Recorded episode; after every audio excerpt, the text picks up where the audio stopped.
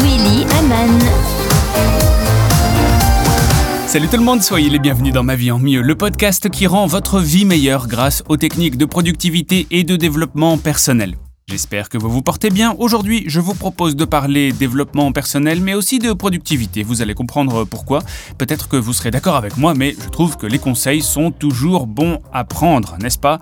Bon, ça dépend d'où ils viennent, ça dépend de qui ils viennent aussi. Mais ceux-ci, ceux dont on va parler aujourd'hui, sont écrits, ont été écrits sur le mur d'une façade d'immeuble en plein cœur de la ville de New York. Et je vous livre mon analyse de cette improbable photo que j'ai prise lors d'un séjour à New York. C'est parti. Ma vie en mieux. Willy Aman. Alors voilà, il y a quelques années, je visite la ville incroyable de New York et lors de ce séjour, je tombe sur une vue plutôt inhabituelle.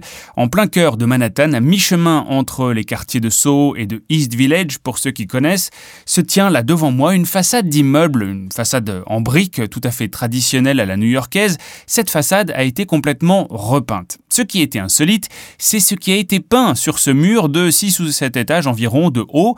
Pas de couleur brique traditionnelle, pas de dessin, pas de non, il a été inscrit une sorte de checklist livrant 10 conseils pour mieux travailler en énormes caractères couvrant toute la façade.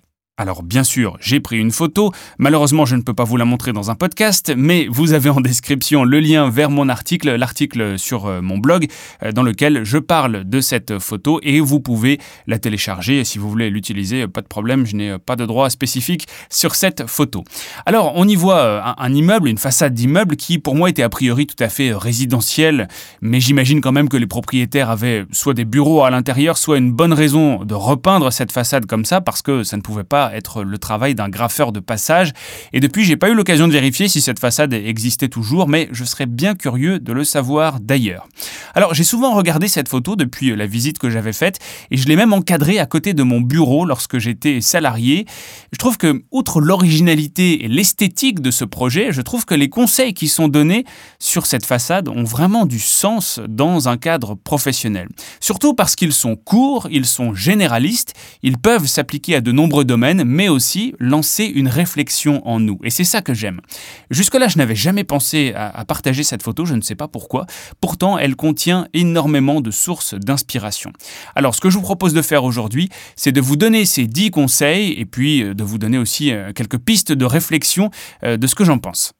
Alors il y a un titre d'abord à cette façade, ça s'appelle How to Work Better.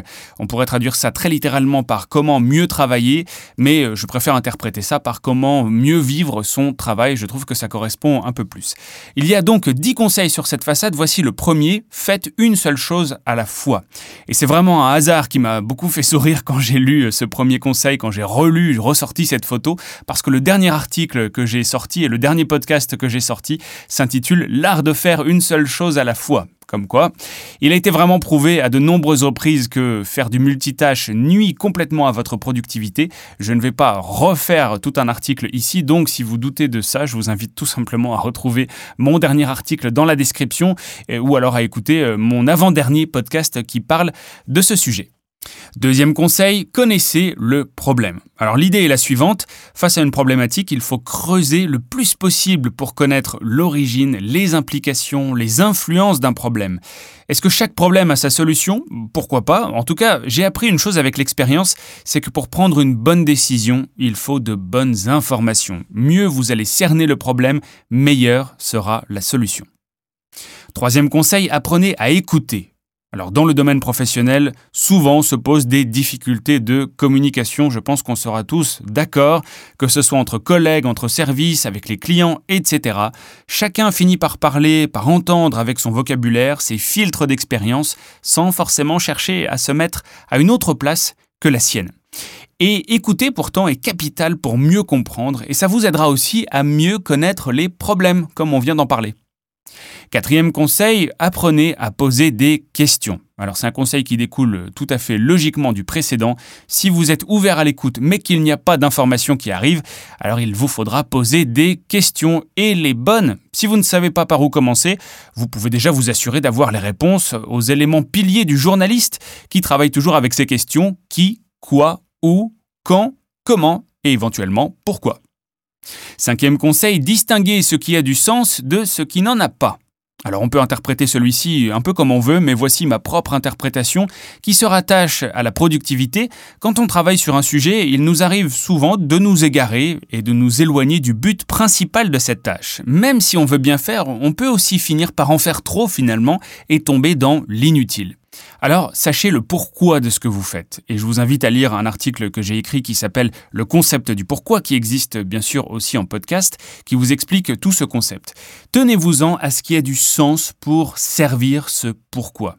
Si vous ne faites pas ça, vous risquez de divaguer et, pire, de devenir complètement improductif ou improductive. Sixième conseil, écrit sur cette façade, acceptez que le changement soit inévitable. Est-ce que le changement c'est maintenant? Je ne sais pas. En tout cas, le changement c'est tout le temps, ça c'est sûr. L'évolution des choses est non seulement nécessaire, mais surtout elle est inévitable. Alors que ce soit pour le meilleur ou pour le pire, que vous le vouliez ou non, vous feriez mieux de vous préparer à ce que tout ait un changement, tout autour de vous, tout dans votre vie, que ce changement soit insignifiant ou impactant, qu'il arrive dans un avenir plus ou moins proche, peu importe, cela vous évitera d'être pris au dépourvu et en étant raisonnablement prévoyant, vous aurez une longueur d'avance. Septième conseil, admettez vos erreurs.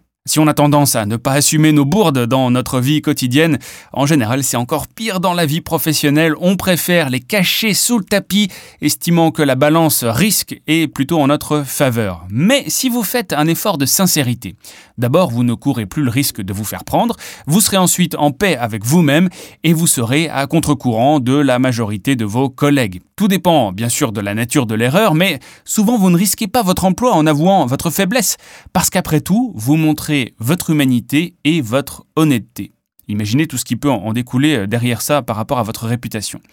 Mais là où vous allez vraiment sortir gagnant, c'est quand vous expliquerez que vous avez compris l'origine de votre erreur et que vous avez une solution pour la réparer.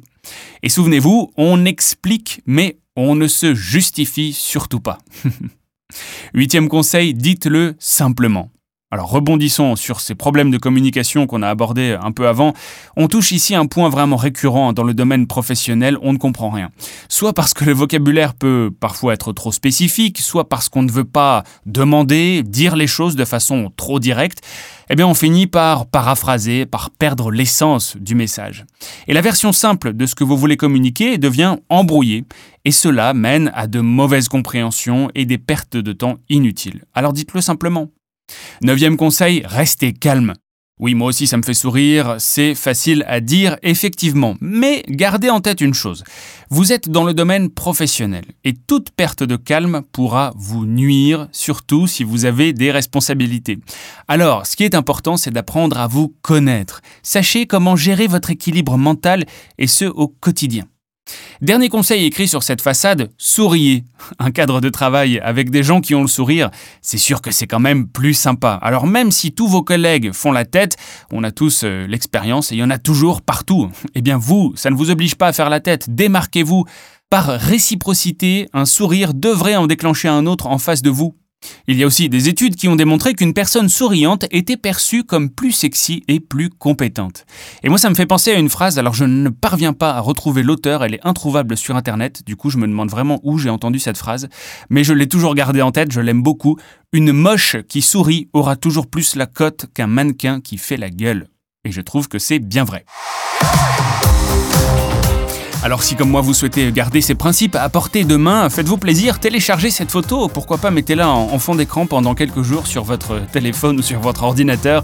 Le lien vers la photo est tout simplement dans mon article et vous trouverez le lien dans la description. Je trouve que au moins regarder cette photo, elle est, très inhabituelle. Voilà, j'aime jeter un œil à ces conseils quand euh, je rencontre une problématique professionnelle parce qu'ils m'aident vraiment à me donner des pistes de réflexion et puisqu'ils ne sont pas trop spécifiques, je trouve qu'ils peuvent s'appliquer à de nombreuses situations. Voilà pour aujourd'hui. Si ce podcast vous a plu, je vous invite à le partager. Si vous l'écoutez sur les plateformes Apple, vous pouvez le noter 5 étoiles, ça me fera vraiment plaisir. Et puis mettre aussi un petit commentaire. Merci beaucoup.